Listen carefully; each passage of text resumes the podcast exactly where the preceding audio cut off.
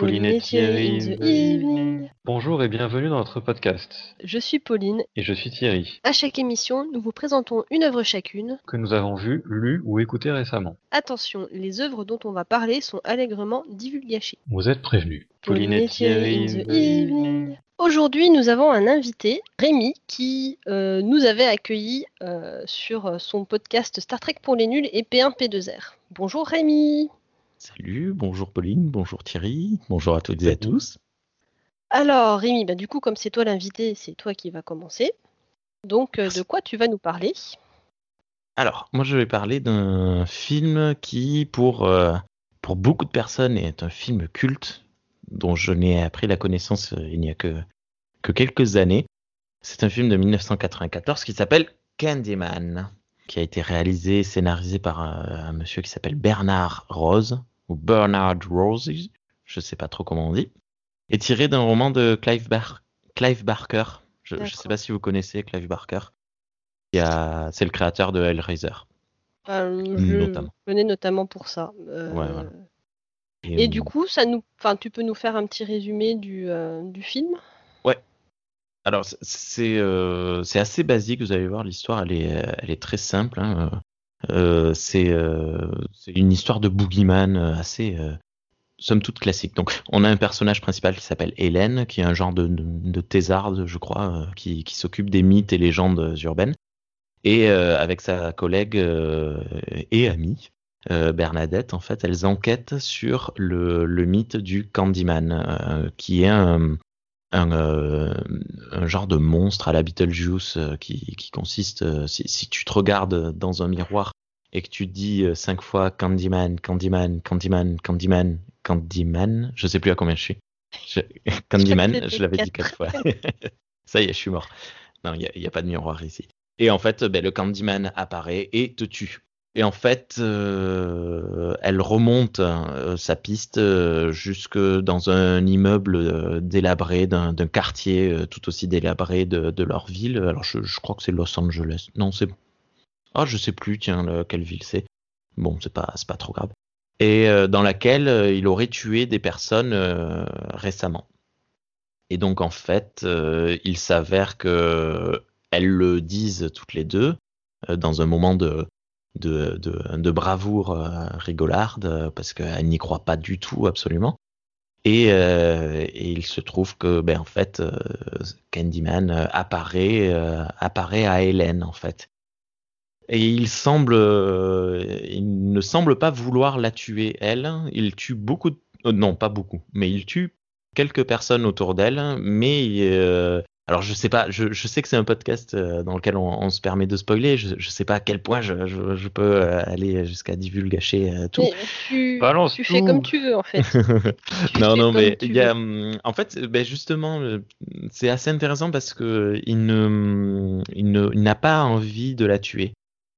Il, il lui dit, euh, sois ma victime, be ma victime, euh, ma victime, je sais, pas, je sais pas comment on dit en anglais. Et en fait, on a l'impression qu'il essaye de la faire basculer euh, dans son côté. Et, euh, voilà, donc c'est une histoire en fait euh, très simple hein, qui, débute comme un, slasher assez classique. Sauf que ben, si l'histoire est simple, le scénario est assez complexe parce que Hélène, on la suit donc dans son enquête, mais à côté de ça, elle a des problèmes avec son, je sais pas si son mari ou son copain. Il y a, il y a au fur et à mesure un espèce de ben, le, le fameux basculement euh, où le personnage principal sombre dans la folie. Euh, on essaye de jouer sur euh, qu'est-ce qui est réel, qu'est-ce qui ne l'est pas. Est-ce que euh, le, le- le questionnement fameux, euh, est-ce que c'est pas elle, euh, le, le Candyman, c'est pas elle qui tue les, les, les, les victimes? Et les personnages, notamment Hélène, euh, sont des personnages intelligents. Hélène et Bernadette, en fait, sont, sont des personnages euh, tout à fait, euh, com- comment on peut dire, pas concrets, mais, mais, mais, mais, euh, crédibles. Réaliste. Ouais, voilà, réaliste et intelligent, quoi. Elles se mettent pas en danger bêtement, euh, comme on peut avoir dans les slashers. Et ce qui est assez chouette, parce que ben, le, le film date de 94, comme je disais. Euh, donc il est arrivé quelques, quelques, quelques années après la grosse vague là, des, des, des slashers. Et, euh, et du coup, ça fait du bien parce qu'il est quand même arrivé avant la nouvelle vague des slashers euh, de euh, genre comment comment Scream. Ouais, des années 90. Voilà, c'était c'est juste dans cette période de creux entre les deux les deux vagues et euh, et donc il est il est différent des deux types de slashers dont on a l'habitude de, de, de rencontrer. Du coup, tu as aimé. J'ai beaucoup aimé. Euh, Il y, a, il y, a, il y a pas mal de raisons pour lesquelles j'ai aimé. Euh, il est. euh, Oui, j'ai beaucoup aimé. Est-ce qu'il y a des thèmes en particulier que- qui sont abordés par, euh, par le film et dont tu veux nous parler? Oui, ben, voilà. Ben, en fait, principalement, en fait, il y a trois thèmes euh, qui, qui, dé- qui sortent de, de ce film.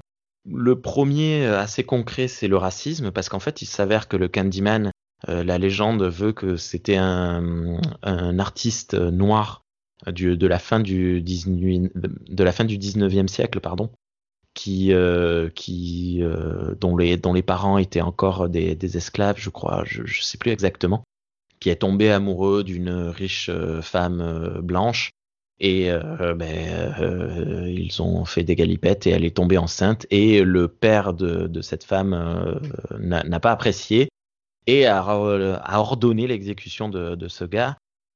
Et euh, comme je disais, la, plus grande partie du, film se passe dans un quartier très délabré euh, de, la ville et euh, les résidents sont à 100% des personnes noires et à plusieurs reprises en fait, Hélène et alors Bernadette est, noire, mais on en parle très peu de, ça avec elle. Mais par contre, Hélène est confrontée à des personnes noires qui lui disent de toute façon, on n'a aucune chance de s'en sortir. Ils la prennent pour une policière parce qu'elle pose des questions, donc ils hésitent à, lui- répondre parce qu'ils savent très bien que s'ils commencent à, répondre à des questions, ils vont avoir des embrouilles parce qu'ils disent euh, dès qu'il y a euh, une, une blanche euh, qui, qui vient chez nous, on a de suite des problèmes. Voilà. Donc on parle de racisme, on parle également de pauvreté beaucoup parce que ben, justement sont mêlés un peu avec ce racisme des noirs, le, le fait qu'ils vivent dans des lieux délabrés et qu'ils n'arrivent pas à s'en sortir. En fait, ils sont bloqués dedans et euh, voilà, ils ont très peu d'espoir pour l'avenir. Et on parle un petit peu, mais mm, assez légèrement, de, des femmes, tout simplement, parce que ben, via le, le copain ou le mari de de- d'Hélène, qui est un espèce de, de gros connard, on peut dire des gros mots Oui, oui, vas-y, surtout si en plus si c'est pour euh, traiter des mecs de connards. c'est c'est ça en fait. Et alors là pour le coup c'est assez euh, assez bien fait parce que il nous a introduit en fait ce personnage. Donc on, on suit tout le temps le, le regard d'Hélène et euh, le, le personnage de son mari et nous est introduit via son regard à elle. Elle rentre dans un de ses cours parce qu'il donne des cours dans des amphithéâtres. Et à la fin du cours, lui n'a pas vu qu'elle était là. Il y a une élève qui vient le voir et tu vois que qui dragouille. Et donc tu sais que elle, elle a des doutes assez concrets quoi, parce que c'est dragouille, euh, voilà, il y a du, du frotti frottard. Hein. Oui, Et, et, euh, puis bon, c'est un prof quand même, il n'est pas censé Ouais. sortir avec ses élèves. Euh, Je sais pas, elle est majeure. Je- Oui, Enfin, mais. ouais, oui, oui, non, mais oui, c'est vrai qu'il y a un truc de déontologie qui, qui fait. euh, Mais seulement, en fait, on apprend dans le film qu'elle aussi, c'est une de ses élèves. hum, bah oui, je suppose que si elle était. Oui, bah oui, Elle est en plus fait, âgée, euh, mais euh, moins que lui quand même. Enfin bon, il y a un petit. Donc déjà, tu vois, le type, euh, il, il fait des patterns, hein, tu vois, il aime bien ses élèves. Quoi. Et alors, à plusieurs reprises, en fait, on voit Hélène chez elle le soir, et parfois il est là, son mari, parfois il est pas là. Sans, que ce soit dit concrètement, euh, on filme le lit qui est vide, par exemple. À un moment, elle appelle chez elle le- la nuit et le téléphone sonne dans le vide et personne ne répond. Donc en fait, on comprend que ce n'est pas normal qu'il soit pas là. Et, euh, et c'est assez, euh, je, je trouve que c'est assez, euh, euh, c'est bien fait, c'est assez euh, délicat, c'est pas montré frontalement, c'est tu le comprends parce que le film ne te prend pas pour un, pour un ou une idiote. Et, euh, et tu comprends la condition de donc l'état mental dans lequel est Hélène lorsqu'elle est confrontée à son, mari. Euh, donc racisme, vie sociale et, euh, un peu des femmes. Voilà, on parle très très peu de la folie. C'est pas vraiment le thème principal. Il y a un, autre thème principal qui est What We Left Behind, ce, que, ce, que, ce, ce, dont les, gens vont se rappeler de nous plus tard. Candyman, en fait, son but, euh, c'est dit dès la première confrontation. hein. donc là, pour le coup, je divulgage pas grand-chose. Et il lui dit Je veux que tu crois en moi, parce que si tu crois en moi, les gens écriront sur les murs et je continuerai d'exister. Ah oui, d'accord. Absolument, C'est- euh, absolument ouais. terrifiant. C'est le, c'est un peu le, comment dire, euh, la croyance qui est alimentée par ses croyants. Exactement, c'est ça. Oui, d'autant plus que ça colle bien avec les légendes urbaines, ça. Et, euh, et voilà. Ok. Euh, Est-ce qu'il y a des personnages qui t'ont marqué? Oui, bah, les, les deux personnages principaux, euh, Hélène, donc, qui est jouée par Virginia Madsen. Je ne sais pas si vous la connaissez. C'est elle qui, qui jouait dans Dune, le, le, le, le film original, la princesse Irulan, qui fait l'entrée, l'introduction du film. Euh, elle joue aussi dans le deuxième Highlander et euh, elle joue dans le chiffre 23. Je ne sais pas si, si vous voyez coup, à peu près. que, avec le deuxième. Highlander, je vois. Highlander, c'est le- c'est la le, le, le love interest. Et elle, euh, pa- parce qu'elle est vraiment à fond dans le personnage, je trouve que le, bah, le personnage est bon et l'actrice joue très bien et du coup ça se ça se lit très très bien. Et le Candyman, donc euh, joué lui par Tony Todd. Tony Todd, Todd, c'était le personnage principal dans La Nuit des Morts Vivants, celui qui se passe dans un euh, dans un centre commercial. C'était le héros. Et, euh, et il revient dans les films. Klingon Pardon. Ah bon? Oui, d'ailleurs, en parlant de ça, euh, je suis en train, j'ai j'ai regardé Virginia, Ma- Virginia Madsen a joué dans un épisode de Star Trek Voyager. Oh Ah. Et Tony Todd a joué dans un épisode de Star Trek. Ta ta ta. Et Bah, lequel Tony Todd, il joue Kurn, c'est le Ah. frère de Worf. Oui, Oh, oh, oh, pu- hum, punaise, non. oui, ça, ça, ça, C'est ça, ça- génial. ça- ça cache un homme, hein, euh, le. oui, mais, mais oui, oui, mais il est méconnaissable. Mais c'est mortel parce que du coup, euh, Tony Todd est super grand, mais alors euh, Michael Matt, euh, non, pas Michael Madsen, euh, euh, Worf, l'acteur qui Michael joue Dorn. Worf, Michael Dorn est super, super grand. Parce qu'il me semble que son frère est un peu plus petit en taille. Bon, après, bon, c'est peut-être des astuces de, mise en scène. Bref, et, euh, et qui jouait aussi dans Destination Finale, euh, je sais, je sais plus, il joue un espèce d'esprit, je crois, qui, revient à plusieurs fois euh, pour expliquer ce qui est en train de se passer aux gens. Donc voilà. Et ben, lui, Candyman, il est, il est, ce- c'est un personnage qui est absolument, je, je sais pas comment dire, il est, il est prenant parce qu'en fait, euh, il est très stoïque. Tu sens pas, euh, ben, à la différence des slashers, par exemple, euh, comme dans Les Griffes de la Nuit ou dans euh, Vendredi 13, tu sens pas une présence physique euh, agressive. Il est là et il te regarde et c'est limite, tu vois, c'est un peu comme la mort qui te regarde, tu vois, avec la fossile. Ben lui, il a un crochet à la place d'une fossile.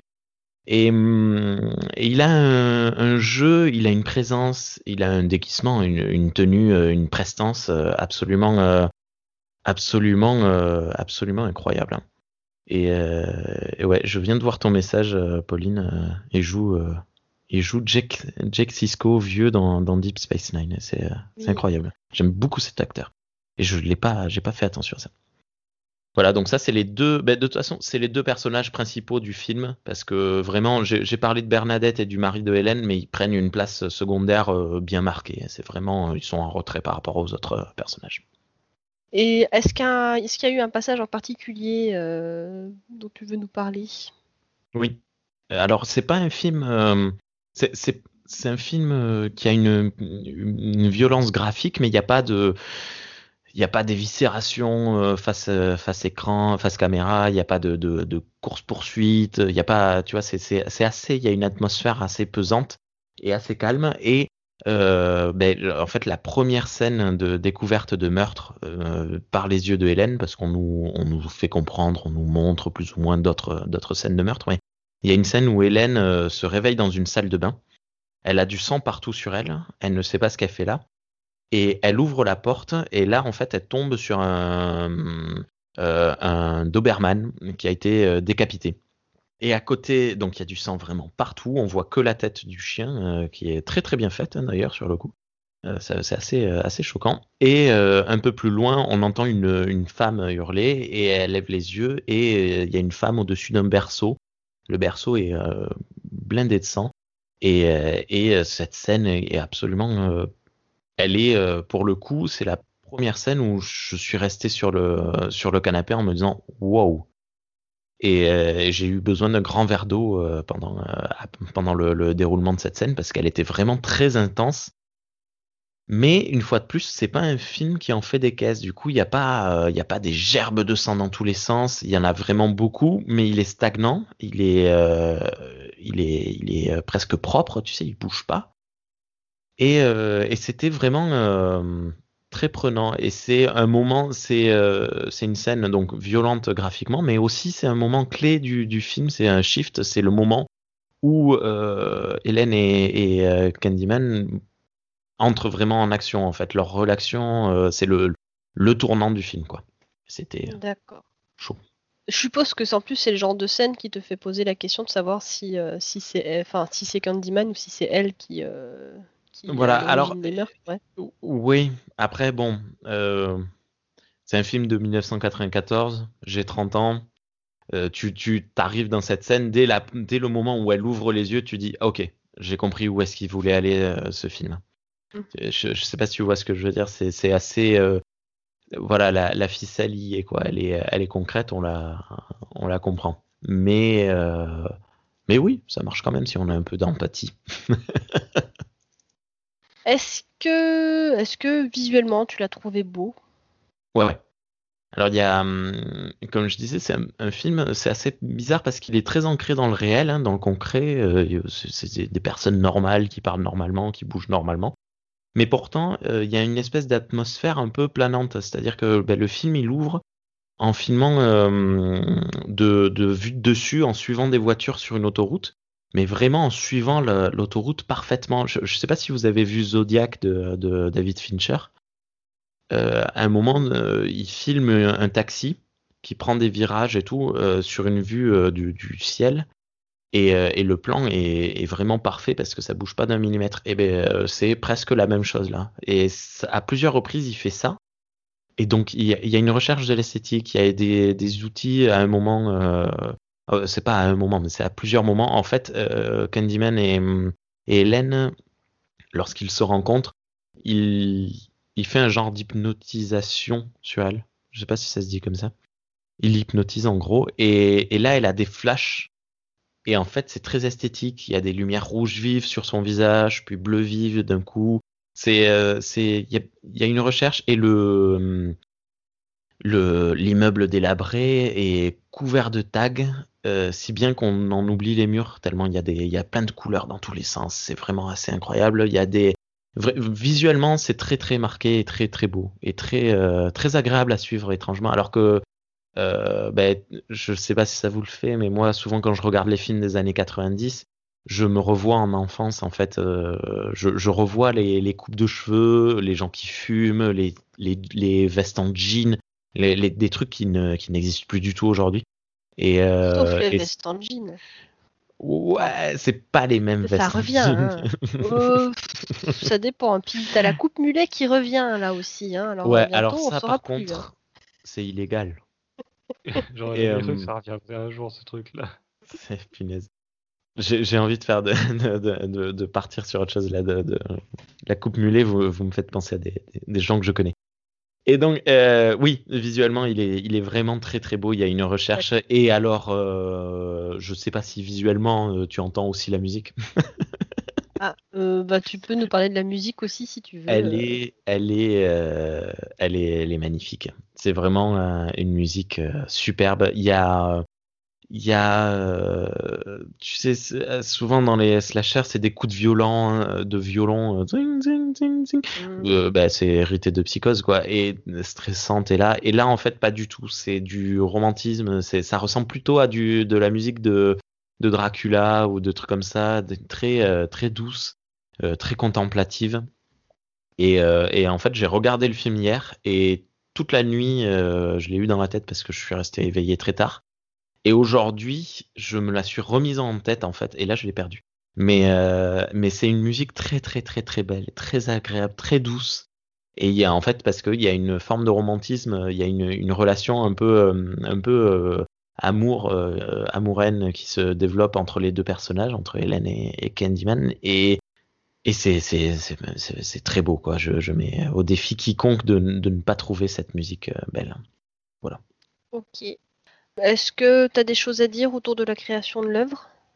Alors euh, euh, non parce que en fait j'ai écouté euh, un podcast aujourd'hui qui, du, cinéma est mort. Le cinéma est mort a fait une émission entière consacrée au film et il, parle pas mal de, de, choses autour du film et c'était très très très intéressant. Et j'ai vu aussi, je l'ai pas, non pardon, et j'ai vu qu'il existait aussi une vidéo d'un youtubeur qui s'appelle Rattle Rock euh, qui a qui a fait une vidéo consacrée à Candyman. Et alors j'ai pas vu la vidéo, mais euh, je pense qu'autour de, de la création de l'œuvre, il faudrait mieux aller écouter ces deux personnes, euh, enfin ces deux personnes, ce podcast et ce, ce, ce youtubeur, parce qu'ils seront sûrement beaucoup plus documentés que moi. Et, et, et voilà, c'était cool. Ok. Donc je, je fais la Euh, pour des amis, désolé. enfin c'est pas des amis, je les connais pas. Pardon. Euh, Est-ce que tu as autre chose à ajouter? Oui.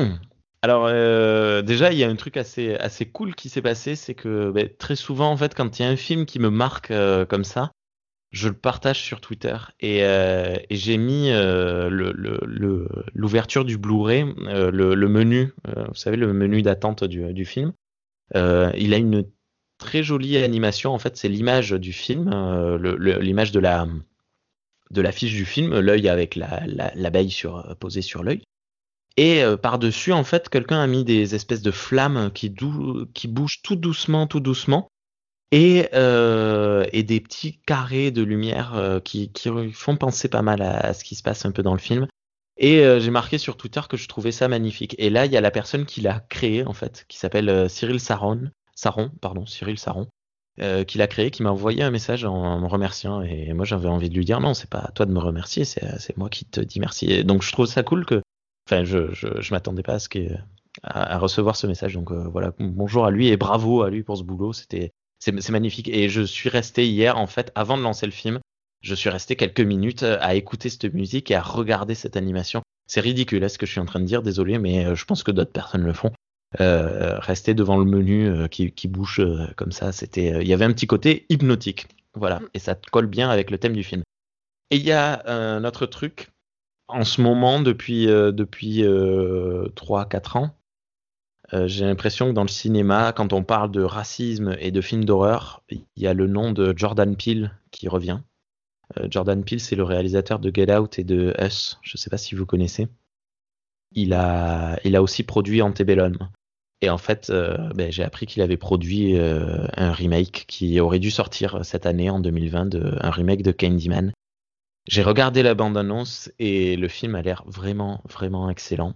Et à nouveau, on retrouve les Il thèmes de Tony Jordan Todd dedans aussi, non? Et alors, euh, j'ai vu qu'il y avait marqué euh, Tony Todd. Ah, euh, alors, il il, est dans apparaît sa- pas ouais. dans la bande-annonce, Il est mais Dans sa filmographie ouais. Et mais euh, mais Jordan Peele, les quatre films, les, les trois films Get Out, Us et Antebellum, il a menti sur les bandes-annonces. Donc, vous pouvez les regarder déjà, même si vous avez peur d'être euh, divulgaché, vous ne serez pas divulgaché. Donc, euh, vous pouvez regarder ça. C'est, il, il mentira dessus, donc il y aura pas de problème. Et Tony Todd n'apparaît pas sur le Mm. sur la bande-annonce, mais bon, voilà. Si, Ouais. si- Il a fait aussi euh, Black Clansman, Jordan Peele. c'est lui qui l'a fait?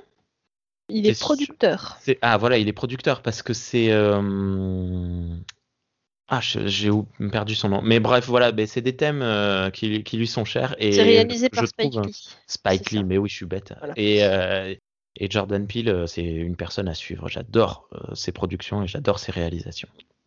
Donc j'ai très hâte que Candyman le remake sorte pour foncer le voir au cinéma. Et le film est réalisé par une femme dont je n'ai pas noté le nom. voilà.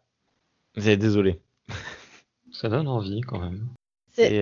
C'est- c'est très chouette. Il y a, Tu il y a parles plein de- de choses euh, dont, dont- j'ai- peur en fait de trop en dire, mais euh, c'est vraiment un film très complet. En fait, si vous voulez, euh, c'est un film. euh, euh, quand j'étais petit, on louait souvent des, des cassettes euh, dans, dans les vidéoclubs. Et euh, dans la zone horreur, euh, je, m'en approchais pas trop, mais je regardais de loin. Il y avait cette jaquette avec l'œil et l'abeille posée sur l'œil qui, qui ressortait. Et donc depuis toujours, je me dis, ce film, ce film, il est particulier, quoi. Et, et en fait, j'ai entendu, j'ai vu, il y a, y a une vidéo de, de Karim Debache, Chroma, dans lequel il fait une courte référence. En fait, il dit à un personnage euh, qui, qui dit euh, trois ou quatre fois euh, un nom d'affilée. Il lui dit arrête, tu n'es pas Candyman. Et là, il y a le, le, le Candyman qui, qui apparaît, donc Tony Todd en, en tenue. Et, et c'est, enfin, rien que cette image, en fait, elle prouve que ce n'est pas un film d'horreur euh, comme tous les autres. Je, je sais pas si je suis clair. C'est, c'est, enfin, il est, il est très particulier et vraiment très, très, très cool ce film. Voilà. Euh, je voulais juste rajouter que j'avais retrouvé le nom de la réalisatrice du film de Candyman de cette Mm. année et c'était Nia D'Acosta. Désolé. Cool. Voilà. Mais regardez la bande-annonce parce que le, le film a l'air euh, très intéressant. Ok. Euh, Est-ce que tu as une petite conclusion euh? Candyman, Candyman, Candyman, Candyman. Non, je ne dirai pas. Candyman, je l'ai dit. ah Non, Sinon, je- tu, je- peux chan- tu peux chanter. Moi, à chaque fois que je pense à, à- au- enfin, à Candyman, j'ai la chanson euh, de Charlie et la chocolaterie qui me vient en tête. C'est super relou. Pourquoi la chanson de Charlie et la chocolaterie? Bah parce qu'en fait, je l'ai entendu dans un épisode de Malcolm. Euh, Ah oui. Et, euh, et du coup, à chaque fois que je pense à Candyman, j'entends Candyman. dou, dou, bidou, dou, bidou. Et voilà. Et euh, pourtant, j'ai vu le, je me souviens que j'ai vu le film il y a très longtemps et je l'avais, enfin, ça, ça m'avait, euh, je, je m'en souviens plus trop. J'avais été pas mal impressionné par Tony Todd, mais bon, enfin, Tony Todd est impressionnant, donc euh, voilà. Ouais, il, il dégage un charisme incroyable. hein. Et euh, du coup, ça m'a donné envie de le revoir. Et un autre truc, c'est que pour un film d'horreur, un slasher, euh, la quasi-totalité du film se passe deux jours. Il y a plein de scènes. La première rencontre entre, euh, entre le Candyman et Hélène, ça se passe dans un parking aérien en pleine journée. Euh, Il y a un moment où il y a une, scène de meurtre dans un bureau. Il y a trois ou quatre fenêtres, pleine, pleine lumière. On voit les choses concrètement. Et malgré ça, alors le, le film fait pas peur, mais euh, il y a une angoisse. Enfin, il fait pas peur parce que, ben, une fois de plus, c'est un film de 94. Si, si vous avez, euh, euh, si vous n'êtes pas habitué aux des films d'horreur, peut-être que vous allez, euh, vous allez avoir peur. Mais voilà, c'est pas, c'est pas non plus un film qui va vous faire euh, envie de dormir la lumière allumée. Parce que ben, de toute façon, ça vous sauvera pas puisque le Candyman il s'en fout de la lumière. voilà. Mais voilà, c'est, un film très particulier, je trouve. c'est voilà. Désolé, je, je dis beaucoup voilà, mais euh, Non, mais- j'essaie d'appuyer à quel point ce film m'a marqué en fait. Eh ben, merci pour euh, ton. Enfin, je sais pas. Merci, voilà. Voilà. Avec grand plaisir. Allez, Pour mon- eh ben, euh, c'est Hein, voilà. bah, c'est ton tour, Pauline. Euh, de quoi tu vas nous parler? Alors, moi, je vais vous parler de la série euh, Lupin qui est sortie euh, genre euh, il y a euh, début janvier euh, avec Omar Sy. Ah, c'est cool. Enfin, euh, que, que tu parles de, de la série, pardon. Je, je m'y attendais pas. Alors, est-ce que tu, est-ce que tu peux me, nous dire un peu de, de quoi ça parle? Pour résumer, c'est l'histoire euh, euh, d'un cambrioleur qui s'inspire euh, d'Arsène Lupin. Parce que quand il était petit, son papa lui a donné un livre qui raconte les histoires d'Arsène Lupin et il a été fasciné par le personnage. Et et alors comment dire comment je vais résumer ça rapidement? C'est un personnage dont le père a été accusé à tort d'un vol qui grosso modo, enfin c'est arrivé quand il était petit, et son père euh, s'est suicidé en prison. Et du coup, Hassan Diop, euh, le personnage principal, euh, veut euh, venger son père et surtout rétablir la vérité parce que euh, il finit par découvrir qu'il n'était pas coupable de ce vol. Quand l'objet que son père a volé, euh, un collier de diamants, réapparaît, il décide de le voler. Après, on comprend que le, comment dire, le personnage, enfin, le cambriolage, c'est quand même un peu son. Enfin, il, c'est- c'est- il se découvre pas un talent pour ça. C'est, je pense que ça, ça enfin, c'était déjà un truc qu'il, pratiquait avant. Mais euh, l'histoire commence là-dessus. Et euh, du coup, il, il- Seka se s'inspire euh, de, des vols célèbres euh, racontées dans le, les, les histoires d'Arsène Lupin. D'accord. Et alors, t'as aimé? Oui. Alors, oui, éton- enfin, étonnamment. Non, pas étonnamment, mais euh, je suis jamais très très friand de, des films et des séries françaises. Et, euh, et ben celle-là, euh, je me suis, elle est très courte, il y a cinq, euh, cinq épisodes. Et euh, je, me suis bien laissé prendre par, euh, par l'intrigue et tout. euh, Enfin, j'a- j'avais très hâte de regarder les, les épisodes suivants. Et euh, j'ai très hâte de voir la suite parce que du coup, ça finit un peu sur un petit cliffhanger et euh, c'est un peu relou. Enfin, voilà. C'est un peu relou parce que du coup, faut qu'on attende pour voir la suite. Mais euh, du coup, la, la série te, nous tient bien en haleine. Il y a, il y a très c'est peu. mal. Il y a quoi?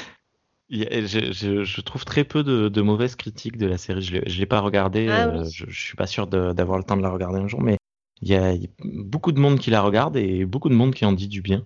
Oui, mais il y a, il y a- il y a beaucoup d'émulation autour de, autour de la série. Après, Mm. euh, ouais, enfin, moi j'en trouverais, je trouverais quand même de quelques petits défauts, mais qui sont pas. euh, ça, ça- ça dépend. Ça dépend comment tu, comment tu veux la regarder. D'accord, bah tu veux nous, nous en parler un peu plus des défauts? Bah, en fait, le principal, le principal défaut. Après, je trouve que c'est un défaut qui n'en est pas forcément. Euh, je trouve que si tu suspends ton incrédulité et que tu acceptes les trucs euh, un peu pas très probables dans le film, tu te laisses prendre et euh, enfin t'es dedans et c'est très bien. Par contre, si des fois tu fais un peu attention, on va dire à la crédibilité de certains trucs, ça ça peut te gâcher la série et puis du coup tu vas pas. Enfin, toi, je veux dire, ça va te Mm. si tu te concentres sur deux trois trucs qui sont pas très crédibles, ça va, enfin, tu vas dire c'est n'importe quoi et, et, euh, je pense que ça peut, enfin, ça, ça peut te gâcher euh, le visionnage de la série. Ah, ah, c'est compliqué. J'ai l'impression que les films sur les, hum, sur les voleurs et les, trucs comme ça, c'est tout le temps. euh, Il y a toujours ce moment où tu te Bah, dis, eh, mais c'est presque de la magie ouais, là, c'est pas normal. Surtout en plus quand tu, ben là, le truc à la Arsène Lupin où tu fais des, des casses toujours impressionnants. euh, il a toujours euh, trois coups d'avance. Enfin, c'est, euh, c'est vrai que quand tu, tu, enfin, quand tu te mets dedans, tu vois pas, tu dis, waouh, c'est génial. Enfin, tu sais, tu dis, waouh, c'est génial. euh, Mm. C'est voilà, on n'a pas vu. Enfin, il est fort et tout. Soit des fois, si tu titilles, moi, il y a des trucs qui m'ont fait tiquer, mais en fait, après, quand j'ai réfléchi à la série euh, après euh, ou en la racontant à, des gens où je me suis dit oui non en fait ça euh, c'est pas mais du coup ça m'a pas gâché le visionnage parce que ben j'y ai pensé une fois que j'avais terminé donc j'ai quand même apprécié la, à la série en la regardant j'ai quand même envie de savoir la suite mais c'est vrai que des fois il y, a- quelques petits trucs où tu te dis bon le, le, coup où il y a un moment il enlève un commissaire pour avoir des infos sur le, enfin, sur le cambriolage dont a été accusé son père et en fait tout le truc c'est que les gens cherche le commissaire. Et tout le, tout le truc repose sur le fait que ben, le commissaire n'a pas bougé du commissariat. Est, il est dans des sous-sols, euh, c'est là où il l'a interrogé en fait. Euh, euh, sauf que il y, a- toute une installation avec des caméras et tout dans des sous-sols et où, où je trouve, c'est, je me dis ça peut pas être euh, le, le commissariat un peu huppé euh, dans les quartiers huppés de, la, de Paris euh, qui sont montrés. Enfin c'est voilà, quand tu réfléchis à ça, tu te dis oui, c'est quand même pas très. c'est voilà, c'est assez peu probable qu'il y ait eu, enfin, qu'il y ait eu une installation comme ça et qu'il ait eu le temps de tout installer et tout nettoyer au moment où les gens arrivaient pour le pour le retrouver. Ah oui. Est-ce qu'il y a un passage en, en particulier dont tu veux nous parler à part celui-là? Oui. La- L'attaque du drone. À la base, il y, a- des trucs sur la technologie qui m'ont assez fait rire euh, sur, euh, dans la série. Et euh, il y a un moment, donc Hassan Diop, je crois qu'il prend en photo des documents sur le bureau du, du, du- on va dire du, du méchant, enfin du méchant riche qui a mis son père en prison parce que voilà, c'est un méchant riche. C'est un méchant riche qui en plus euh, euh, a embauché un, chauffeur euh, noir et qui le traite pas forcément très très bien. Enfin, tu, sens un peu le, sous-texte, enfin le sous-fond raciste du, mec qui, en- enfin, qui profite un peu de son employé racisé qui se fera forcément accuser si le, propriétaire dit que c'est lui. Donc à un moment, il s'infiltre, il doit s'infiltrer chez lui pour prendre en, en photo des documents qu'il y a sur son bureau. Et en fait, il, il- il- il pilote un drone. Sauf que ben, le dro- les drones, ça fait du bruit. Donc ça fait, une espèce de tout le long de la scène où tu vois le drone qui fait c'est super bruyant. Et le, le propriétaire, du coup, est réveillé par ses gardes de sécurité qui disent Ouais, il y a un intrus, on vous emmène dans la panic room. Donc c'est en mode pouf pouf paniqué, il les emmène. Enfin, il l'emmène dans la panic room, parce que bah, voilà, c'est un riche qui a une panic room. et, euh, et après, eh ben, du coup, ils vont chasser l'intrus. Et du coup, ils font une chasse au drone, où ils ba- balancent des coussins dessus pour essayer de le taper. et à un moment, ils balancent un vase où tu te dis que le vase doit valoir sûrement deux ou trois fois son salaire annuel pour essayer de choper le drone. Et bon, ils finissent par le, par le faire tomber, mais euh, bon, euh, Hassan Diop a réussi à prendre en photo ce qu'il voulait, euh, donc il a eu, donc en gros, il s'en fout. Et ils reviennent avec le drone euh, vers euh, le propriétaire, et puis le propriétaire, mais où est l'intrus? Nous l'avons attrapé, et puis il dit, c'est ça. Et il fait, euh, un gros blanc, l'autre il dit, c'était ça l'intrus. Et, et, et alors voilà, c'est vrai, c'est la seule scène, enfin, cette scène-là m'a vraiment euh, enfin, du. Ça m'a sorti de la de l'épisode. J'ai j'ai pas pu la, la prendre sérieusement parce que j'étais euh, beaucoup trop morte de rire sur, euh, sur le drone. Et, euh, Elle est filmée sérieusement ou c'est c'est Non, c'est- c'est c'est- humoristique c'est dans le très- non, non, non, c'est très, très, très, très sérieusement. Ah mais ça C'est et, et, et moi, enfin, après, bon, il y a la façon dont je le raconte aussi qui doit, enfin, on va dire qui Ah bah, tel que tu le racontes, ça fait très Tex Avery en fait. Ah oui, oui, oui. Mais c'est- non, non, f- enfin, fran- franchement, euh, moi, ça, le, le- le lancer de coussin et le lancer de vase pour essayer de, de faire tomber le drone, ça m'a. Ça m'a, enfin, bref, ça m'a rien que déjà quand tu vois le drone qui arrive dans la, dans la, dans l'appartement euh, super, enfin la maison, l'appartement, je sais plus c'est quoi, t'as un hôtel particulier. Tu sens que c'est des, des, beaux appartements de Paris, quoi, des trucs. euh, Et tu vois le drone qui fait avec un bruit super fort. C'était voilà, c'est là, là pour le coup, euh, cette scène-là, ça m'a. Je me suis dit, ça en fait un petit peu trop avec la, avec la technologie. Il y a un moment aussi où il y a euh, un équivalent de, de Siri ou d'Alexa dans le, dans la, de, qui sert d'objet de domotique. Enfin, c'est un espèce, un espèce de truc un peu lumineux. Et du coup, on s'est dit, ah oui, ils ont pas voulu faire, euh, ils ont pas voulu mettre le, ils ont, l'objet est assez gros. D'ailleurs, je pense pas que les, les, euh, les unités de domotique euh, de genre Google, Google Home ou les machins comme ça soient aussi gros et aussi visibles. euh. il y a, il y a plusieurs tailles. Ouais, enfin, et, et je sais plus, ils lui ont donné un, un autre prénom où tu te dis, bah voilà, ils ont pas voulu parler, ils ont pas voulu parler de, de- d'Alexa ou de Siri, mais ils ont, ils ont quand même trouvé leur truc. Est-ce qu'ils lui ont mis un prénom euh, genre français bourgeois euh, Non, Paris je sais Chantal. plus. Oh, non. non, pas un truc comme ça. Ok, bon. Trêve de plaisanterie. Est-ce que c'est. ou pas, mais euh, est-ce que c'est joli? Est-ce que c'est bon? Visuellement? Euh, oui, euh, ça va. Euh, C'est mis en scène? Euh, un petit peu. Tu vois qu'ils ont un peu fait l'effort euh, de la mise en scène? Euh, je trouve que la photographie aurait pu être mieux. Euh, alors, je saurais pas trop dire comment, parce que c'est vraiment sur du ressenti. euh, voilà. En termes de comment de jeu, j'ai été moins choquée que d'habitude sur le jeu des acteurs, mais il y a quand même toujours un petit comment dire un petit déséquilibre entre les, euh, les acteurs principaux euh, et les autres, euh, où tu vois que ben, enfin c'est pas les acteurs qui jouent mal, c'est je pense que ils ont peut-être porté moins d'attention à la façon dont ils écrivent leurs dialogues et tout, et du coup des fois ça peut paraître un peu, un peu pas, enfin pas juste ou un peu à côté. Hmm. Et euh, ouais, je pense pas que ça soit la faute. Je pense soit soit c'est un problème de direction, soit c'est peut-être un problème d'écriture de dialogue, ou des fois c'est pas forcément très bien équilibré. Toi, je veux dire, Omar Sy, euh, bah, il joue bien et tout. euh, mais des fois, il y, a- des flics, euh, euh, c'est un peu moyen.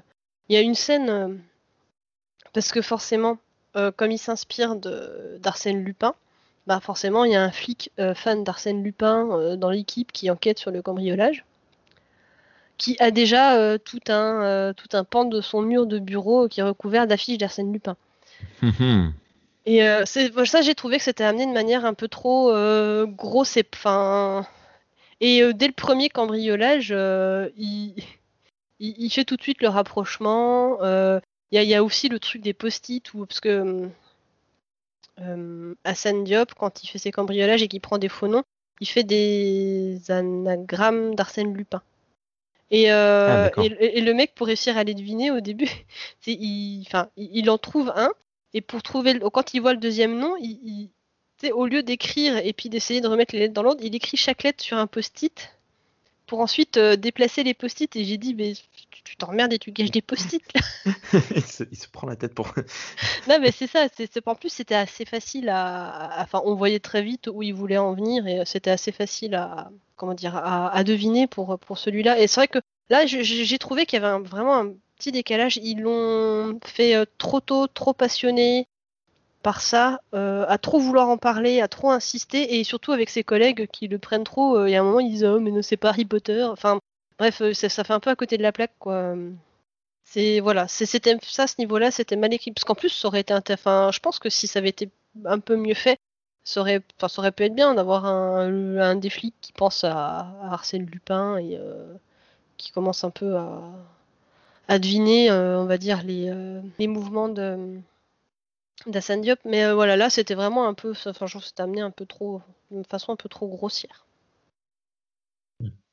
D'accord. Euh, Est-ce que tu avais une raison particulière de parler de cette série? Euh... Je sais plus. Je crois que c'est parce que je l'ai fini il y a pas longtemps et puis euh, j'ai plutôt bien aimé. C'est J'ai la mode, c'est pour ça.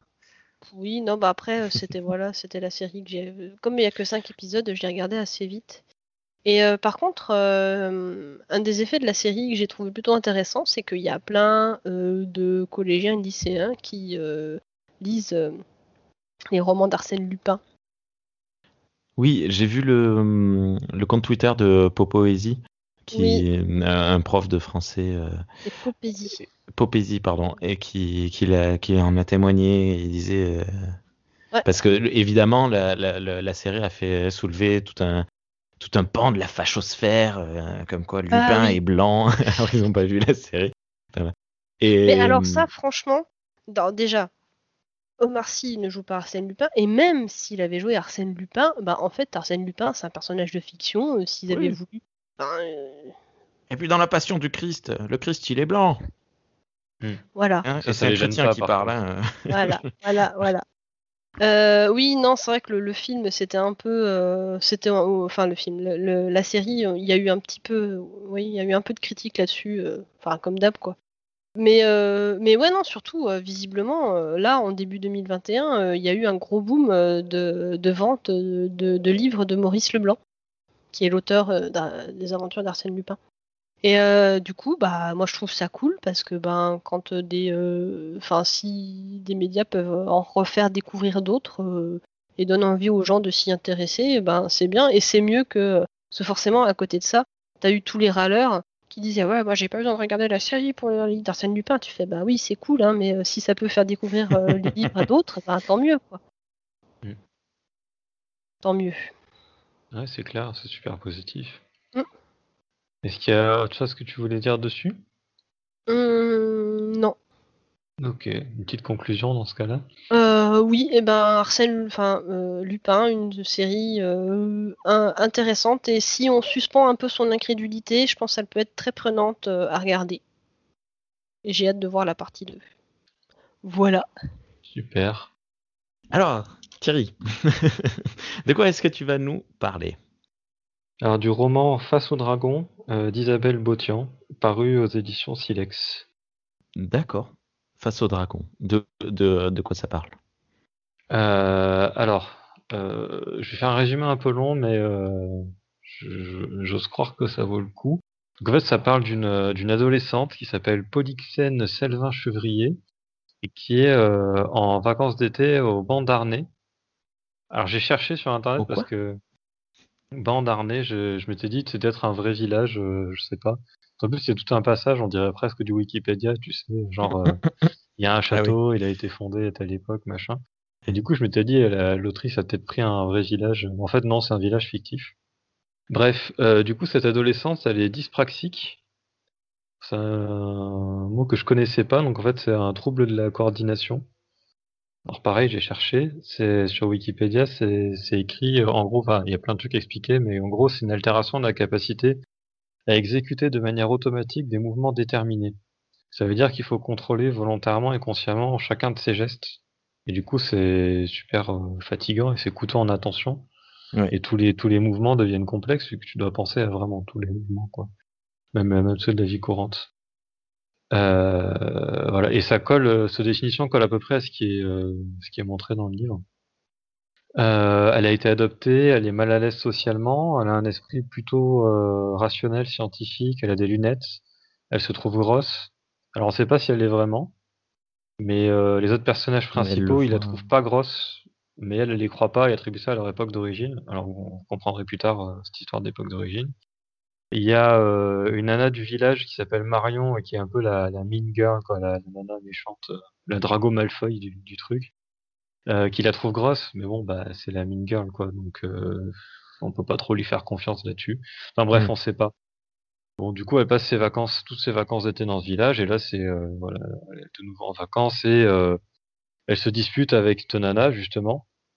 Et pour une fois, en général, elle est plutôt effacée, un peu à se laisser faire, hein, pas, pas savoir comment répliquer. euh. C'est écrit en deux genre, euh, quand elle se met en colère, elle se met à pleurer. Donc du coup, elle essaie de pas se mettre en colère. Pour pas... Enfin bref. Mm. Sauf que là, elle se met vraiment en colère et elle lui met une baffe. Et c'est la, première fois qu'elle se rebelle un peu, quoi. Et c'est pas une petite baffe, quoi. C'est la bonne grosse baffasse qui te fait faire trois tours sur toi-même.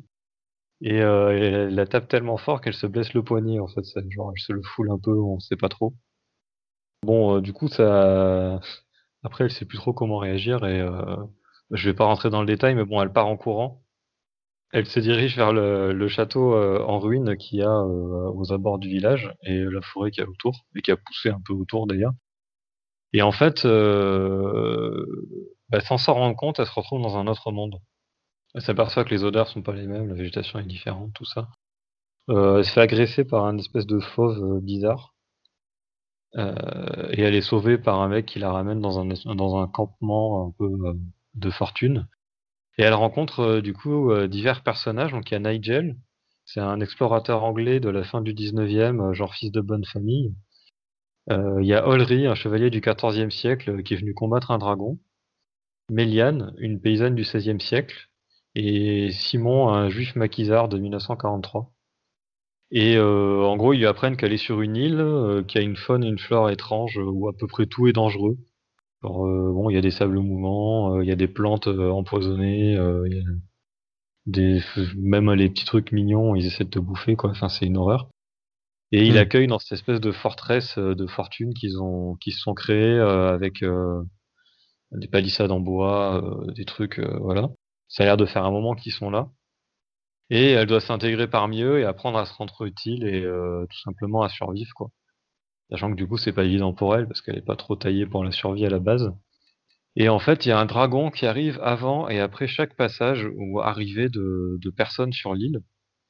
Et Olry, donc le chevalier du XIVe siècle, euh, qui était là pour tuer un dragon, bah, il essaie de le tuer à chaque fois. Et il pense que c'est la clé pour sortir de l'île, parce qu'en fait, ils y sont coincés depuis longtemps et ils savent pas trop comment sortir, mais lui, il pense vraiment que c'est en tuant le dragon qu'il pourra sortir. Et euh, le truc, c'est que l'île, ça leur donne une euh, perception un peu bizarre du temps. Euh, C'est-à-dire que, euh, euh, comment dire, ils vont, ils vont bien retenir les événements. Ils vont être capables de dire un truc qui s'est passé euh, entre eux il y a très longtemps, mais ils, sont, ils vont pas, pas vraiment savoir dire euh, il y a combien de temps. Il n'y a plus de notion Et de pas temps. forcément, et pas forcément euh, capable de dire non plus euh, si ça s'est passé avant ou après tel autre événement. Quand l'enchaînement est logique, ils le retrouvent forcément, mais euh, quand il n'y a pas de. Il y a deux personnages, par exemple, euh, Nigel et Méline, donc la, paysanne du XVIe siècle et l'explorateur anglais du XIXe, ils savent pas qui est arrivé en premier, ils s'en souviennent plus. Et, euh, et en gros, il y, a une- y phrase, je sais plus comment c'est dit, mais en gros, euh, on distingue bien le aujourd'hui d'hier, mais par contre, hier d'avant-hier, c'est un peu flou, quoi. Et du coup, avant-hier, d'il y a 15 ans, c'est un peu flou aussi. Euh, et euh, elle a une autre euh, particularité, c'est qu'elle répare leurs blessures et, atténue leurs survi- leurs souvenirs de leur vie d'avant aussi. Et qu'ils ont de plus en plus de mal à se rappeler ce qu'ils étaient avant d'arriver sur l'île. Mais bon, ils s'en rappellent quand même, hein. S'en rappelle tous, mais ils se rappellent finalement de grandes lignes, mais le reste est un peu flou, quoi. Et donc ça répare leurs blessures, donc euh, genre ils peuvent se faire euh, couper un bras, ça va repousser, enfin je sais, je sais pas, ils sont pas coupés de membres, mais en gros ils peuvent avoir des blessures très très graves Hmm. et ils vont en guérir. Par contre, a priori, s'ils meurent, il meurt définitivement. Euh, s'ils meurent sur le coup, par exemple, bah c'est, ils vont pas être ressuscités, quoi. Ouais, mais par contre, s'ils survivent, euh, s'il y a encore le cœur qui bat, le cerveau qui fonctionne, ça va et qu'ils perdent pas trop de sang, ça va, ça va se refaire, quoi.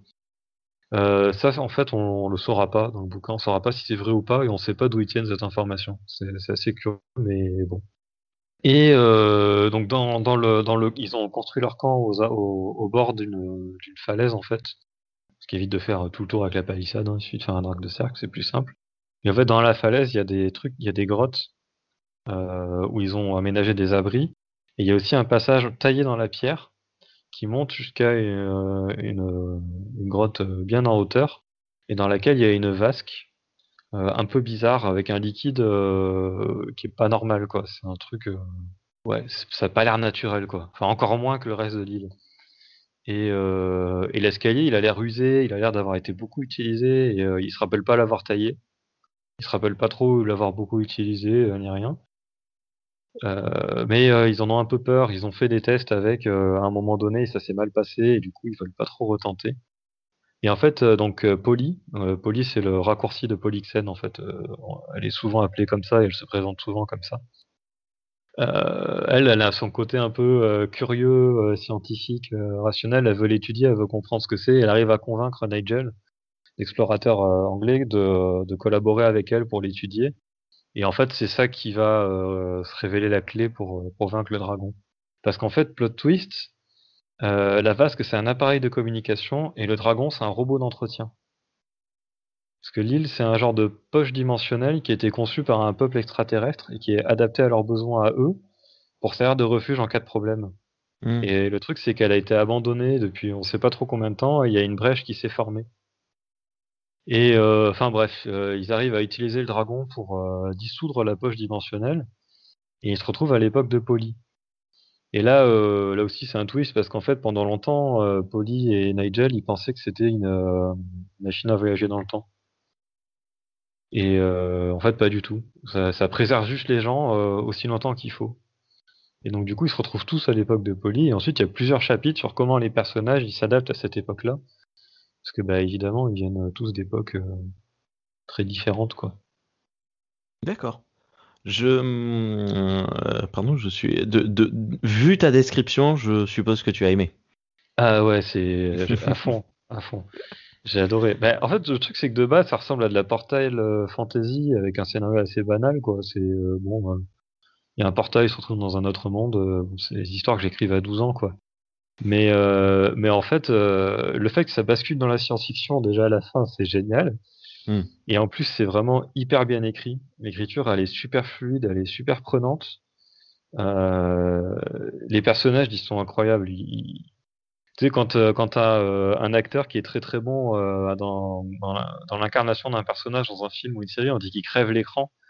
Bah là, je dirais que les personnages, ils crèvent la page, quoi. C'est vraiment, euh, tu les sens, euh, du coup, tu comment les... tu fais pour lire euh, Pardon. Oui, c'est pas pratique. Comme quand on crève un écran hein, pour regarder. Oui, c'est vrai. ok. Euh, alors, si j'ai bien retenu, tu as parlé euh, de, de, du- de ce personnage principal qui se sent pas bien dans sa peau. Je, je suppose que ça fait partie des, des thèmes euh, étudiés en particulier. Ouais, complètement, ouais. euh, bah, déjà, comment, enfin, je devine un peu à mon résumé. Déjà, ça parle de harcèlement. Hmm. Ça est donc dont, dont, dont elle est victime. Euh, Il y a effectivement sur ce personnage, il y a bah, le fait d'être introverti, euh, d'avoir du mal à s'affirmer. Le fait, justement, comment elle va réussir à s'affirmer, ça fait partie des choses qui sont intéressantes dans, la- dans le livre. Ça parle de racisme. Ah oui, ce que j'ai oublié de le dire, mais euh, elle est noire en fait. Donc elle a été adoptée dans une famille blanche, mais elle est noire. Hmm. Ça parle de misogynie parce qu'évidemment elle se retrouve avec euh, des mecs euh, du 19e siècle. euh, Bon, euh, c'est quand même pas terrible. Ça parle d'amitié parce qu'ils ils- Comment, pardon, co- comment il est le chevalier du XIVe siècle par rapport à Ah, ça? je j'en parlerai un peu plus tard. D'accord. Mais bon, question- ça- à, à la prochaine question, j'en parle. D'accord. Euh, ça parle d'amitié évidemment parce qu'ils vont finir quand même tous par euh, devenir euh, très amis. Ça parle de consentement. Alors il y a une seule une seule scène de sexe et là-dessus elle est elle est vachement bien. Enfin non, pas seulement en fait. Beaucoup dans les interactions entre les personnages, il y a toujours cette question du consentement, de voir jusqu'où on peut aller, jusqu'où on peut s'arrêter. C'est très très cool là-dessus. Ça parle de superstition parce qu'évidemment, euh, Polly, euh, genre euh, la dispute du début en fait, c'est par rapport au tarot. euh, C'est une soirée tarot, elle y croit pas du tout, mais en fait, il y a une, à peu près la seule personne euh, qui la qui la harcèle pas dans le dans le truc veut veut l'amener dans une soirée tarot. Il y a tous les autres. Et elle peut pas se retenir de dire que trouve ça idiot. Et c'est ça qui déclenche la dispute en fait. D'accord. Euh, et euh, forcément, elle, avec son esprit rationnel, elle se, elle se retrouve confrontée à un truc qui dépasse complètement son entendement euh, et euh, les connaissances scientifiques actuelles. Donc elle doit se confronter à ça et c'est super intéressant. Et ça parle aussi de dépassement de soi et d'affirmation de soi, où justement elle va apprendre à, à se dépasser et à- tout en, en gardant ses problèmes, mais euh, à, à mieux les, à mieux vivre avec quoi. C'est euh, c'est plutôt lecture, comment on dit, jeunesse hein, pour ados? Alors, je sais pas si c'est la cible privilégiée, mais euh, en tout cas, c'est un truc, je pense, qui vaudrait le coup de faire lire à tous les ados, en fait. Ouais, voilà, c'était un peu le, le- ce que ce que je voulais. C'était mal formulé, mais c'est un peu le. le Mais euh, ouais, en tant qu'adulte, c'est super, euh, c'est super jouissif parce que, bah, franchement, il y a des thèmes qui sont abordés dedans, même nous, on a besoin de les entendre. Mais clairement, euh, je pense pour des, ouais, pour des ados, euh, ça peut être très, euh, très formateur D'accord. de lire ce genre de bouquin. Vaut mieux lire ça ou Harry Potter Ah, vaut mieux lire ça. C'est euh, bah, d'ailleurs, je disais, tu vois, qu'elle a une écriture euh, très euh, très fluide, etc. C'est un truc qu'on dit souvent de J.K. Rowling, mais en fait, là, Isabelle Botian a une écriture bien meilleure que celle de J.K. Rowling. Elle est elle est Et en française. plus, elle est hein pas transphobe, euh, ce qui est mieux. Euh, Oui, oui, elle est, elle est La française. transphobie euh, de, de Rowling ne, ne transparaît pas dans son œuvre. J'ai pas l'impression, du moins. Mais sa grossophobie, si. Oui. Ouais, par contre, ouais. Et ça, ça m'avait marqué euh, quand j'étais enfant, quand j'avais lu le bouquin. J'étais, ah ben, dis donc, ils sont pas cool. euh. Et euh, dans le dans le film aussi, dans le troisième. Euh, ok. Euh, du coup, j'ai perdu mes notes. Est-ce que ah ben oui, donc tu disais la, la question suivante. Donc je suppose que le, le chevalier est un des personnages qui t'a marqué. Oui, oui. En fait, ils m'ont, enfin, les, les personnages principaux, ils m'ont tous marqué parce qu'ils sont vraiment géniaux. Ulrich, justement, contrairement à ce à quoi ça prend complètement le contre-pied de ce à quoi on s'attendait, j'imagine le mec euh, complètement, en plus, un, comme c'est un chevalier donc euh, du XIVe siècle, donc c'est un noble. Euh, et tu t'imaginerais à ce qu'il soit super euh, rigide, euh, très fermé, euh, hyper réac, voilà, genre même limite vous êtes des bouseux, vous me parlez pas. Et en fait, pas du tout. C'est genre le l'espèce de mec quasi parfait. Il est super respectueux, il est super ouvert. euh. Bon, et en plus de ça, il a les attributs euh, traditionnels du chevalier, c'est-à-dire qu'il est euh, héroïque, complètement héroïque. et, il est super balèze, il a un comportement épique tout le temps, il a le sens du sacrifice, tout ça. Mais il y a vraiment ce côté un peu ouais, complètement à contre-pied de, de ce qu'on penserait. c'est c'est le il fait partie d'ailleurs des deux, des deux seules personnes qui ont vraiment pas de réaction euh, à l'arrivée de, enfin, à, à Polly en fait. Parce que, bah, pour la plupart, non, même pour tous, je crois, euh, c'est la première fois qu'ils voient une femme noire de leur vie en fait. Et, Ah. euh, et euh, lui, pas de problème. enfin, il, il la voit, il dit ok, voilà, c'est tout.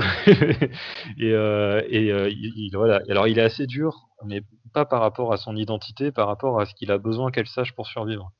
Donc il va être chiant euh, sur les entraînements au combat parce qu'elle a besoin de savoir se battre pour rester en vie. Eh oui. Mais de en, dehors, en dehors de ça, il va être tout le temps super ouvert d'esprit, super respectueux. Alors Méline, c'est un personnage, donc la paysanne du XVIe siècle, c'est, elle est très touchante. euh, alors elle, elle incarne, il y a, on, on voit deux aspects du, du racisme dans, dans le bouquin. Elle incarne l'aspect, euh, le racisme entre guillemets positif, c'est-à-dire qui est pas positif du tout, mais qui est euh, un peu. Ah. euh, c'est-à-dire qu'elle, elle, elle la regarde comme un oiseau exotique, elle la suit partout, elle demande à toucher sa peau, à toucher ses cheveux. Enfin, elle est super intriguée et du coup, elle est un peu envahissante avec ça. Polly, se montre compréhensive parce qu'elle sait qu'elle vient d'une époque. En plus, c'est la paysannerie, donc elle a même pas eu l'occasion de voyager de sa vie. Donc, euh, mais bon, euh, ça la fait chier quand même. Ça lui rappelle un peu tout ce qu'elle a vécu. euh, dans sa vie avant d'arriver sur l'île, quoi. La seule différence que Méline, elle a des excuses alors que les autres en ont pas. Du coup, il y a ce côté-là. Et après, bon, elle apprend à la connaître et puis elle, se calme un peu, quoi. Et après, bon, c'est un personnage qui est intéressant parce qu'en fait, elle était très libertine pour son époque, c'est-à-dire qu'elle aimait bien coucher avec des mecs euh, comme ça, euh, hors mariage, euh, hors de tout cadre. et en fait, elle a pas rentrer dans le détail, mais elle a suivi des trucs, elle a subi des trucs assez horribles à cause de ça. Et elle a été accusée de sorcellerie, on a essayé de la noyer, elle a été chassée, enfin, elle a dû fuir son village parce que même sa famille l'a reniée, enfin, une horreur. Et d'ailleurs, du coup, c'est la seule personne qui veut pas repartir de l'île en fait. Parce que malgré tous ces dangers, c'est moins dangereux pour elle de vivre dans ce monde où il y a tout qui veut te bouffer euh, que euh, de revenir à son époque. Parce qu'évidemment, au départ, ils pensent que, les, que en, en tuant le dragon, ça les ramènera à leurs époques. Donc elle est, elle est vachement touchante là-dessus. euh, et elle est assez intéressante euh, pour ce côté-là. Et elle est super balèze. Elle est presque au même niveau qu'Olry dans la badassitude, quoi. D'accord. Et euh, du coup, voilà, elle se, elle se- c'est vraiment une, une héroïne euh, incroyable quand elle est au combat. Euh, Nigel, euh, Nigel, le sac à merde réactionnaire, raciste et misogyne, complètement insupportable. Il est touchant parce qu'à un, à un moment donné, il réalise ce qu'il est et il essaie de se soigner. Alors Mm. j'y reviendrai après euh, euh, bah, dans la question d'après. Je vais faire ça à chaque fois. Euh, et, euh, et du coup, c'est intéressant de voir un peu la, la déconversion en fait euh, du personnage, mais aussi de voir que en fait, ce qui est intéressant, c'est que vraiment, c'est un- vraiment une ordure au début. voilà, tu le détestes, mais en même temps, il est pas euh, parce qu'il y a, un- souci qui a souvent euh, quand on on va dire les, libéraux, les gens peu politisés, ils voient ils ont souvent une espèce d'image épouvantail du raciste euh, où ça va être le mec euh, avec des croix gammées sur le front, le crâne rasé, voilà, ils existent, mais le, le gros problème du racisme, il vient pas juste de ces gens-là en fait, c'est plus le côté ancré dans la société, côté un peu ordinaire qui va voilà. Et, euh, et Nigel, il, il incarne un peu ça parce qu'en fait, c'est vraiment lié à son époque et à sa famille. Enfin, dire, il, est, il est né en pleine Angleterre colonialiste. Euh, et s'il n'est pas allé euh, faire un safari en Afrique, c'est parce qu'il était trop heureux et qu'il a préféré aller faire un- aller explorer euh, le sud de la France. je sais pas. Mais euh, donc, il fait vraiment le produit de son époque. Et euh, comme euh, la plupart de, enfin voilà.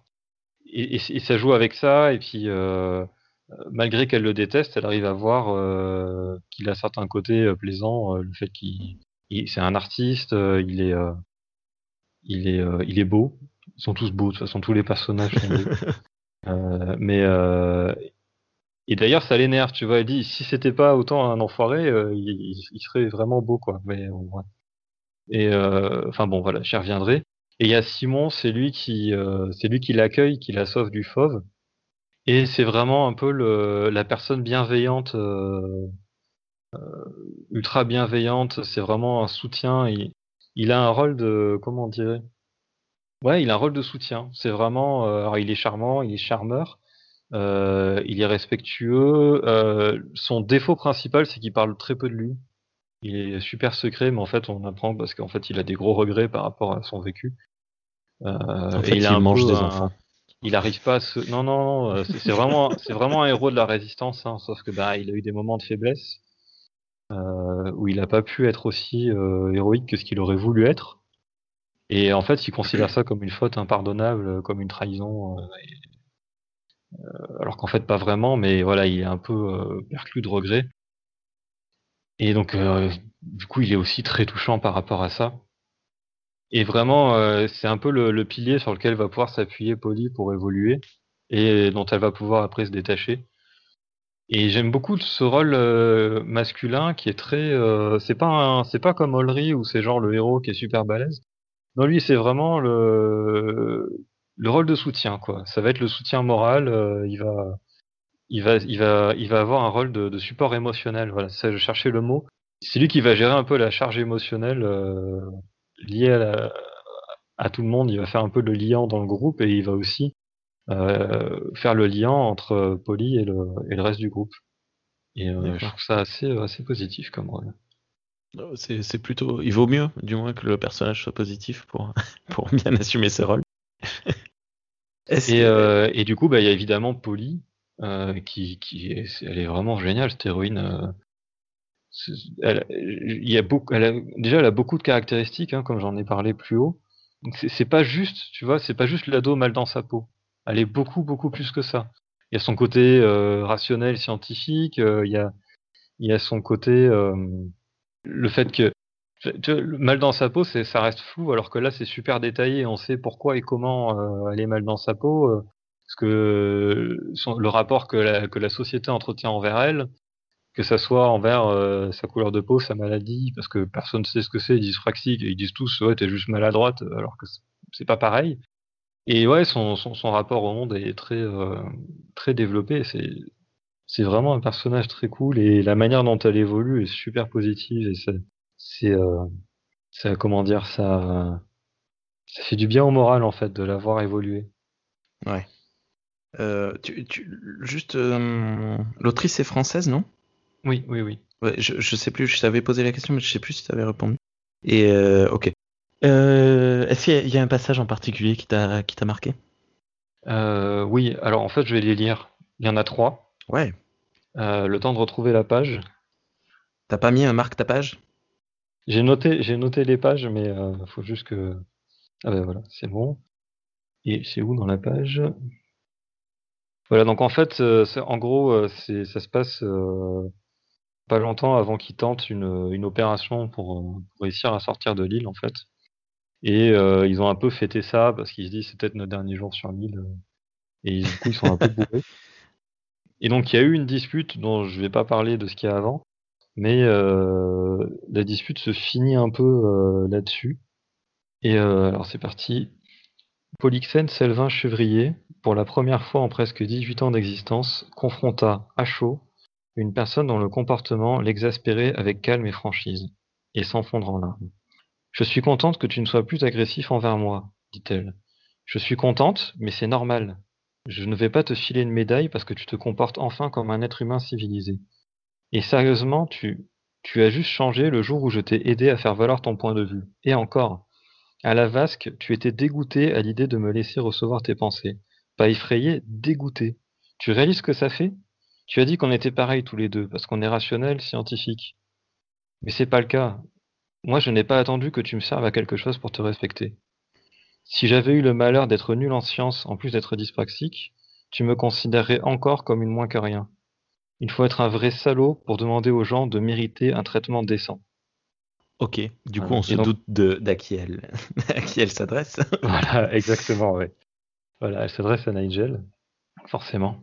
Et en fait, euh, quelques pages plus loin, dix pages exactement, il y a une, il y a une suite à ça où en fait, euh, elle, elle, regrette un peu de lui avoir parlé comme ça. Et c'est super intéressant, justement. Hop, il faut que je retrouve. Voilà. Il allait quitter la pièce quand elle le retint. Attends, j'étais venu pour... Euh... Je voulais te demander pardon. Je reçois un paquet d'excuses aujourd'hui alors que c'est moi le salopard de raciste. Polly balbutia. Non, non, tu n'es pas comme ça, je n'avais pas le droit de... Bien sûr que tu avais le droit, Polly, répondit-il cette fois en la confrontant très sérieusement. Et évidemment que je suis comme ça.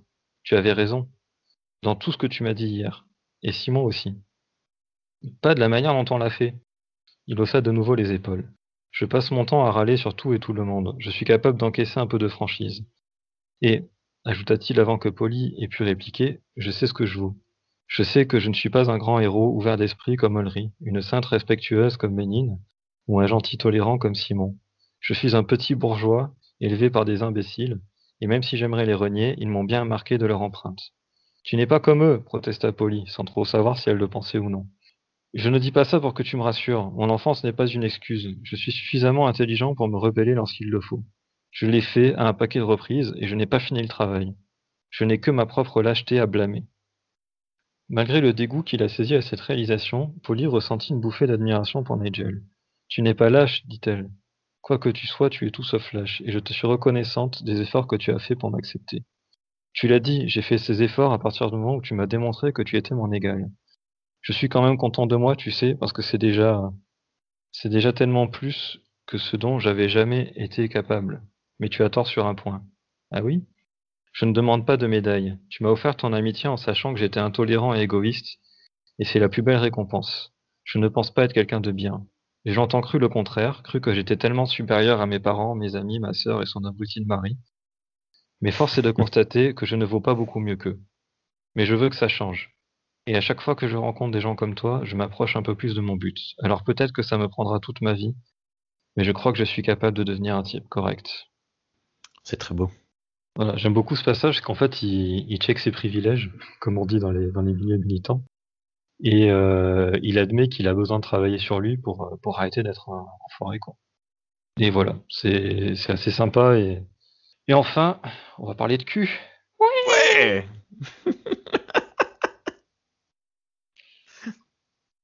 dernier passage, c'est très court.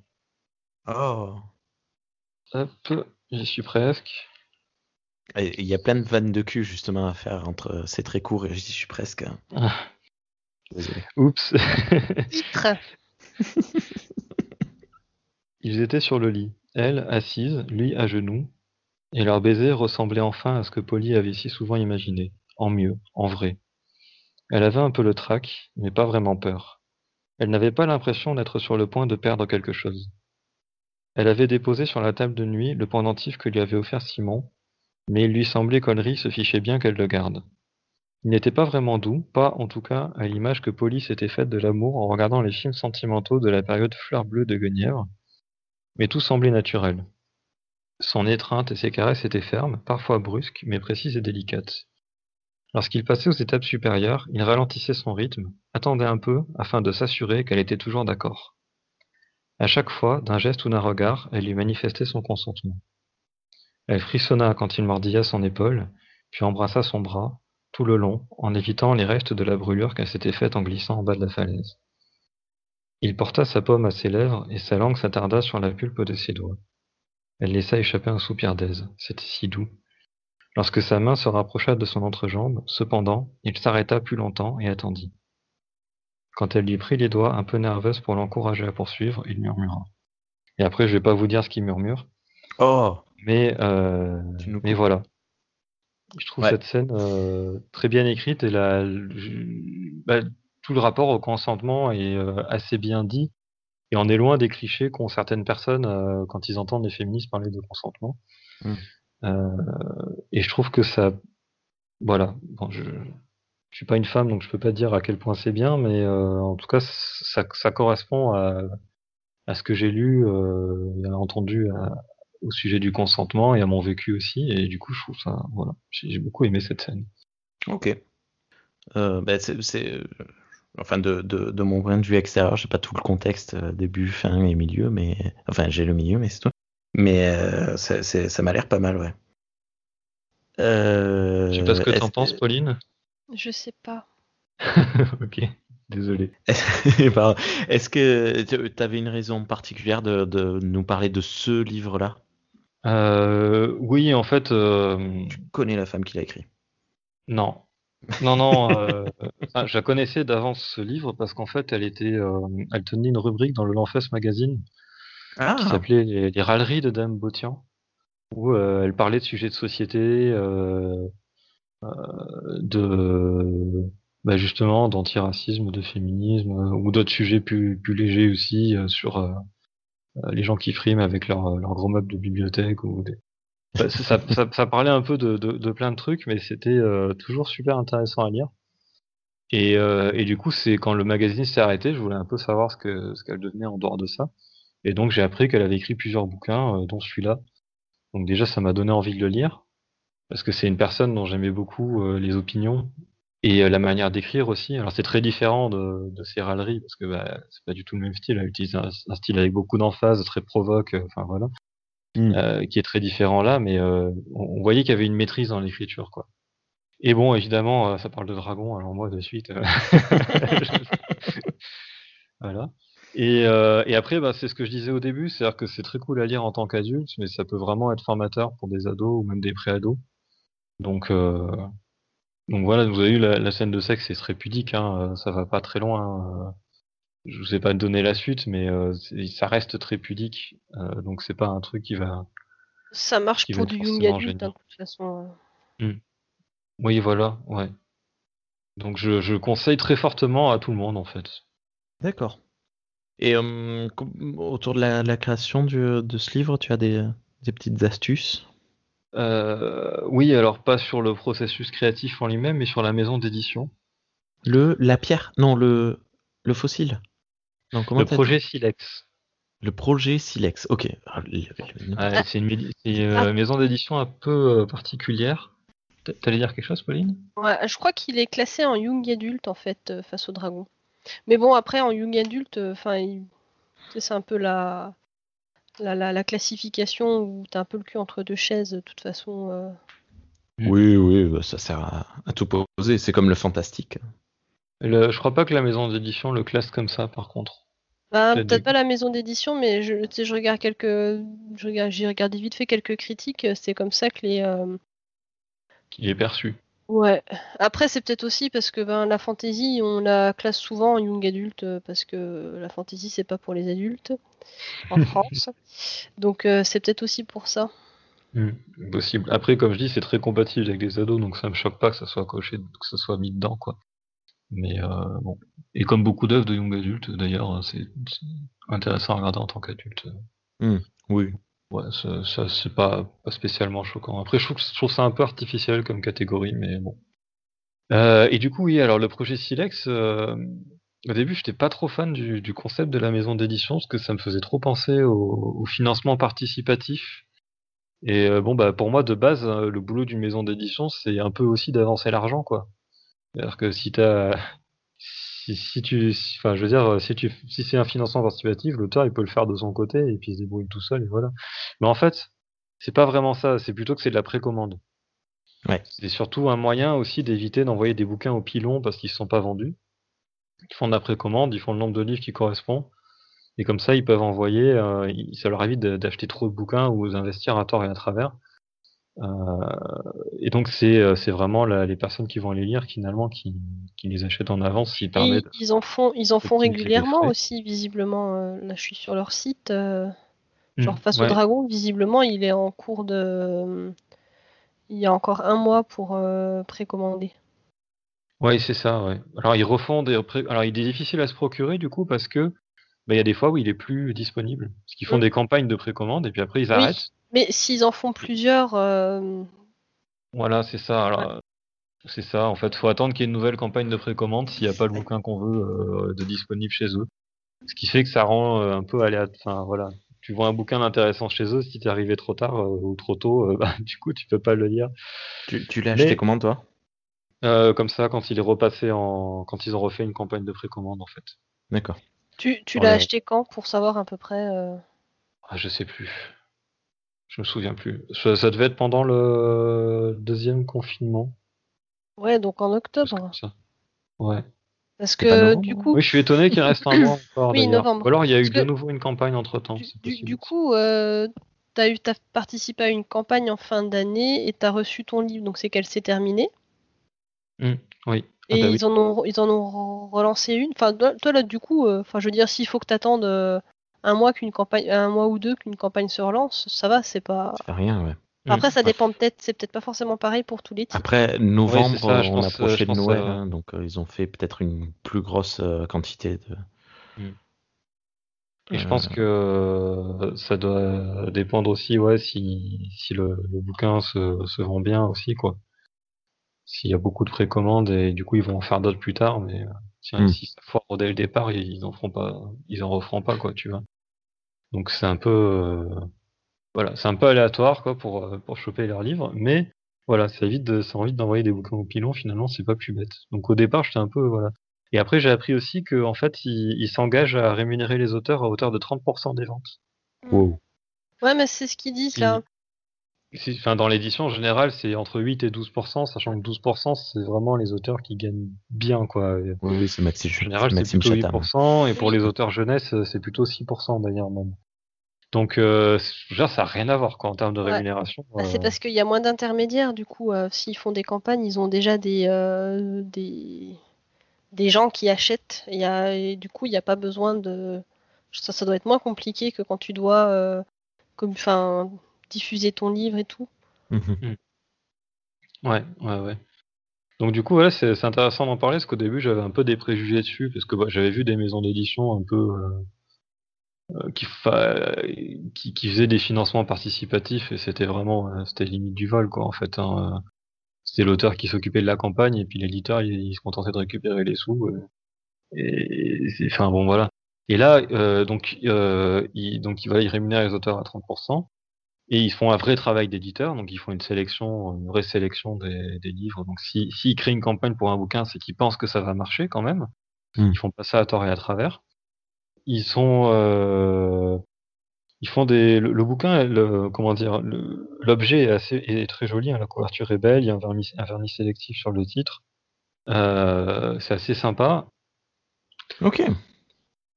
Est-ce que tu as d'autres choses à nous dire sur Face au dragon de Isabelle Botion Euh, oui, alors c'est une petite euh, anecdote personnelle. euh, je, me, je me suis pris un petit délire récemment. Alors j'ai fait ça que pour deux bouquins.